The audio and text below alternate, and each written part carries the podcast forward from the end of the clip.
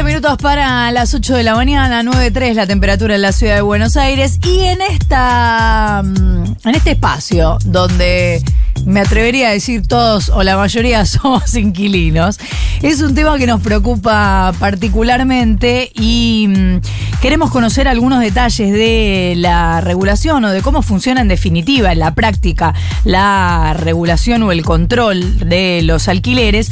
Y hay una frase en el artículo 31 de la Constitución porteña que dice que la ciudad de Buenos Aires regula los establecimientos que brindan alojamiento temporario, cuidando excluir los que encubran locaciones.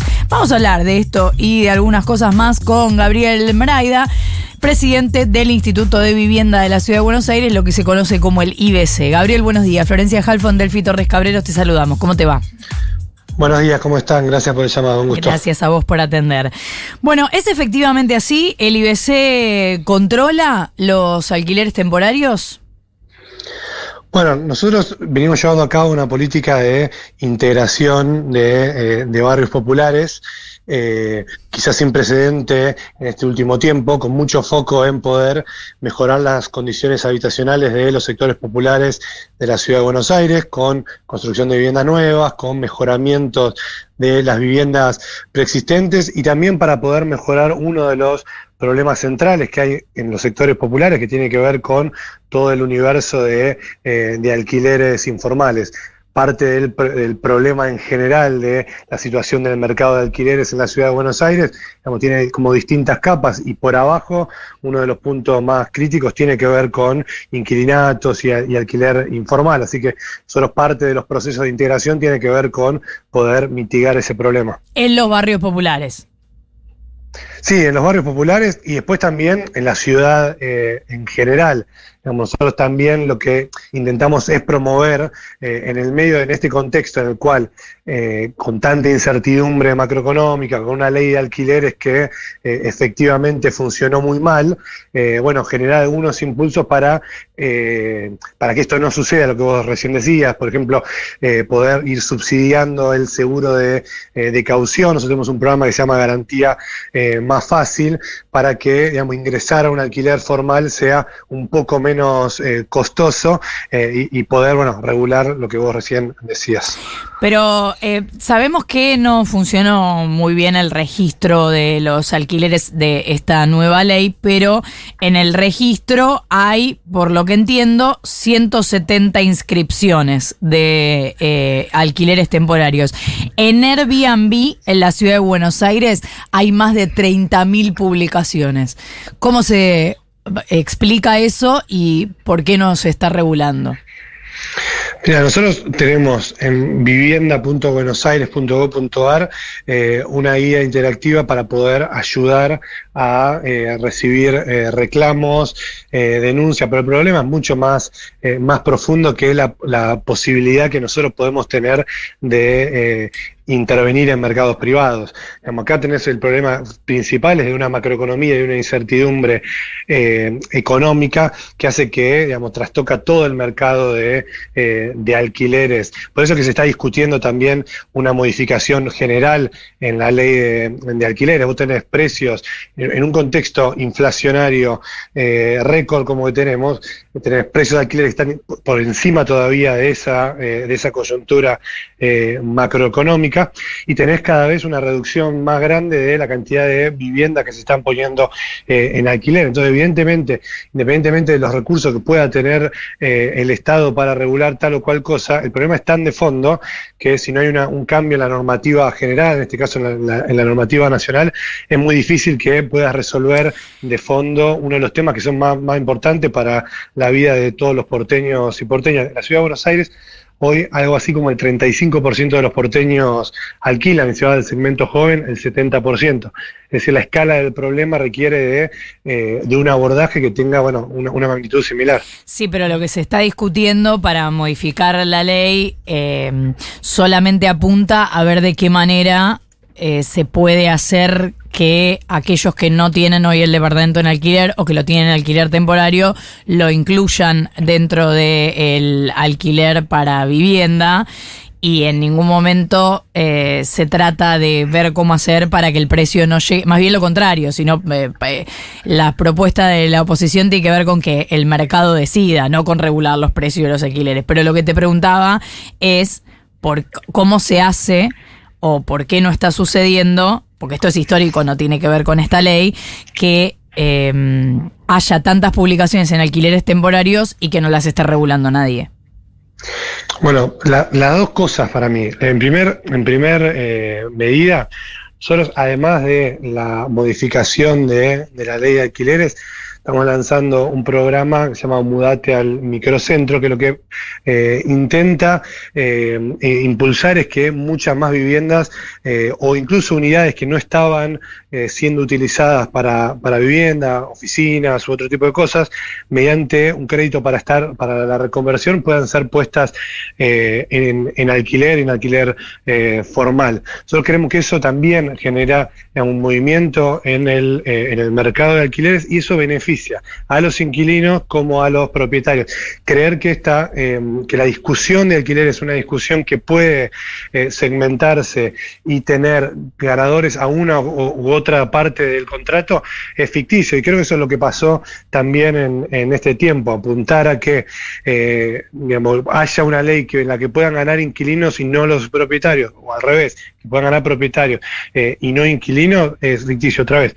Después, nosotros tenemos un servicio de, asistencia en la cual eh, podemos intervenir ante eh, cualquier irregularidad. Está en vivienda.buenosaires.gov.ar, es muy fácil, muy interactivo poder generar el reclamo, hacer la denuncia, eh, pero otra vez, el abordaje que requiere la temática de alquileres a nivel nacional y en particular en la ciudad es mucho más grande. Buenos días, Gabriel. En el mismo sentido de lo que estabas comentando, yo entiendo que el IBC estuvo trabajando en un proyecto de una bolsa de vivienda para incorporar propiedades que tal vez estaban en desuso y tal vez sumar esto al plan de transformación del microcentro. Quería, quería preguntarte efectivamente cómo va ese proyecto, si existe tal bolsa de vivienda y cuántas viviendas se lograron reconvertir, si es que efectivamente se logró reconvertir alguna. Sí, lo que, lo que definimos fue focalizar en el marco de Mudate al Microcentro, que tiene que ver con eh, poder relanzar el, el, eh, sector del microcentro, quizás uno de los lugares más icónicos de la ciudad, pero más golpeados por, por la pandemia y por la reconversión de, del mercado laboral. entonces, nosotros estamos lanzando 2.000 créditos para poder alquilar el microcentro. Eso tiene como dos partes. Un, beneficio para el inquilino, que tiene digamos, una, una un subsidio hasta cuatro eh, cuotas de alquiler, pero también para aquellas unidades que están deterioradas o, como decía recién, o eh, propiedades que eran eh, oficinas u otras cuestiones que puedan ser reconvertidas. Entonces, el incentivo para que después las puedas poner en alquileres, un crédito para el inquilino cuatro cuotas eh, adelantadas para que pueda iniciar ese alquiler y también para el propietario que pueda refaccionarlo eh, y ponerlo en esta, en esta bolsa. Hoy el foco está puesto en poder lanzar estos 2.000 créditos eh, en microcentro. Nosotros creemos que puede ser una medida que, digamos, positiva y en la medida que eso funcione también extenderlo al resto de la ciudad.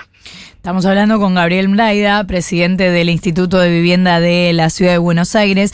Eh, Gabriel, todos los que buscamos departamento en la Ciudad de Buenos Aires nos encontramos con que eh, de repente hay alguna publicación que está en dólares, a mí eh, me, ha pasado de llamar a la inmobiliaria y preguntar si los dólares son una referencia o si efectivamente el contrato era en dólares y varios me respondieron que el contrato era en dólares. Por supuesto yo en ese momento eh, ya no, no, negocio con un, contrato en dólares, pero hay gente que quizás lo hace. Y mm, lo que pregunto es así como nos pasa a cualquiera de los que vamos a alquilar. ¿No puede el IBC comunicarse con esas inmobiliarias cuando ve una publicación así y decir, hey, Carlos, no se puede esto? Sí, puede, puede el IBC, de hecho otra vez, ahí en, en vivienda.buenosaires.gov.ar eh, se puede hacer eh, ese reclamo para acercarnos. Ah, lo podemos eh, denunciar ahí. Sí, igualmente te, reitero lo anterior. Eh, seguro se, puede denunciar ahí, punto. Déjame hacer una segunda, un segundo comentario. Eh, en un contexto en el cual eh, prácticamente está prohibido comprar dólares, donde está prohibido eh, pagar el, contrato en dólares, que igualmente persista esta práctica, te habla de que eh, el problema es mucho más profundo y tiene que ver con eh, la cuestión macroeconómica en general y los incentivos que tienen eh, eh, un propietario y un inquilino también para efectuar ese, ese contrato de alquiler. Entonces, digamos, nosotros seguro que podemos intervenir y está el canal habilitado para, para, intervenir, pero otra vez la discusión es mucho más de fondo y requiere de, de un cambio mucho más grande. Pero si vos decís eso, me haces pensar que no intervienen.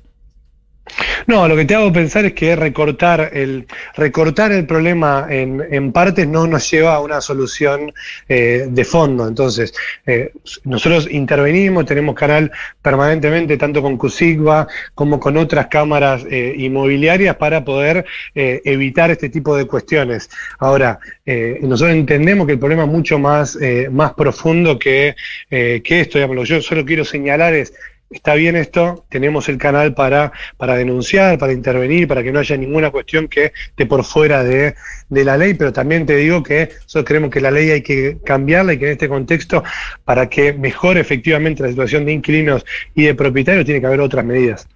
Gabriel, justamente se está dando la discusión por la ley de alquileres y los dos puntos más calientes son la fórmula de actualización y el plazo del contrato. Eh, la oposición, lo, o el, proyecto de la oposición es justamente volver atrás sobre estos dos puntos que estableció la ley vigente de alquileres. ¿Te parece que son herramientas efectivas o estás más del lado de los que piensan que hay que volver a una liberalización de la discusión? Mira, lo que objetivamente sucede en Argentina es que eh, vos en el último año tuviste casi 60 eh, puntos de inflación y los alquileres te aumentaron cerca del, del 70, 67, eh, más o menos. ni hablar desde que se sancionó la, eh, la ley de, alquileres hace dos años. Tenés casi 35 eh, puntos por encima de una inflación que ya es, que ya es récord. Entonces, objetivamente hay que cambiarlo. Uno puede estar filosóficamente más de acuerdo con una u otra medida, pero digamos, lo que es objetivo y la discusión que efectivamente le, le, importa a, a las personas es cómo hacer que esos precios bajen y en el medio tenés una oferta de vivienda que viene decreciendo, que obviamente eso también rebota en el, en el precio. Lo que te decía antes, también tenés alquileres informales en los barrios populares o en el resto de la ciudad que eh, aumenta un montón. Hoy una pieza eh, en, una, en un barrio popular puede estar en torno a los 35 mil pesos. Entonces, eh, el, el, problema general requiere sí o sí de una modificación.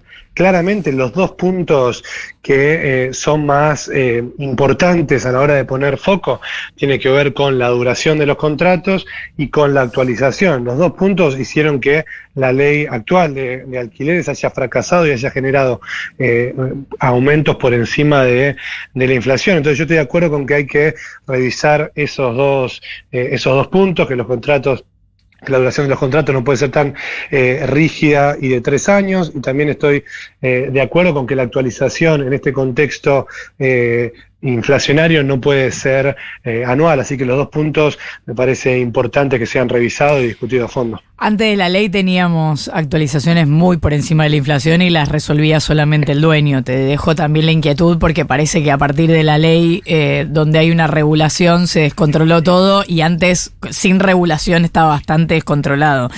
Eh, te quiero preguntar para cerrar si se puede hacer eh, una renta, un impuesto a la vivienda ociosa. Ahí otra vez creo que, eh, que no resolvería o no, no, atacaría el problema de fondo. Otra vez, uno puede estar filosóficamente a favor o en, contra, pero digamos, eso no es, eh, no es el problema que hoy tenemos en la, ciudad de Buenos Aires.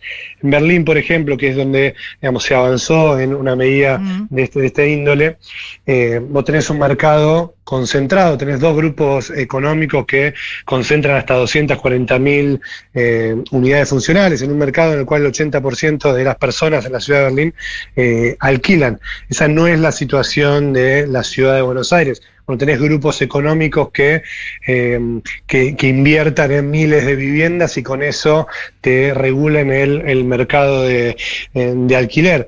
Entonces, eh, generando un impuesto no, no, afectaría la variación de, de, precios. O sea, me parece una discusión que no tiene que ver con el fondo eh, del problema. Gabriel Braida, presidente del Instituto de Vivienda de la Ciudad de Buenos Aires, muchísimas gracias por habernos atendido. Muchas gracias a ustedes por el llamado a disposición. Un abrazo. Un abrazo, 8 en punto de la mañana.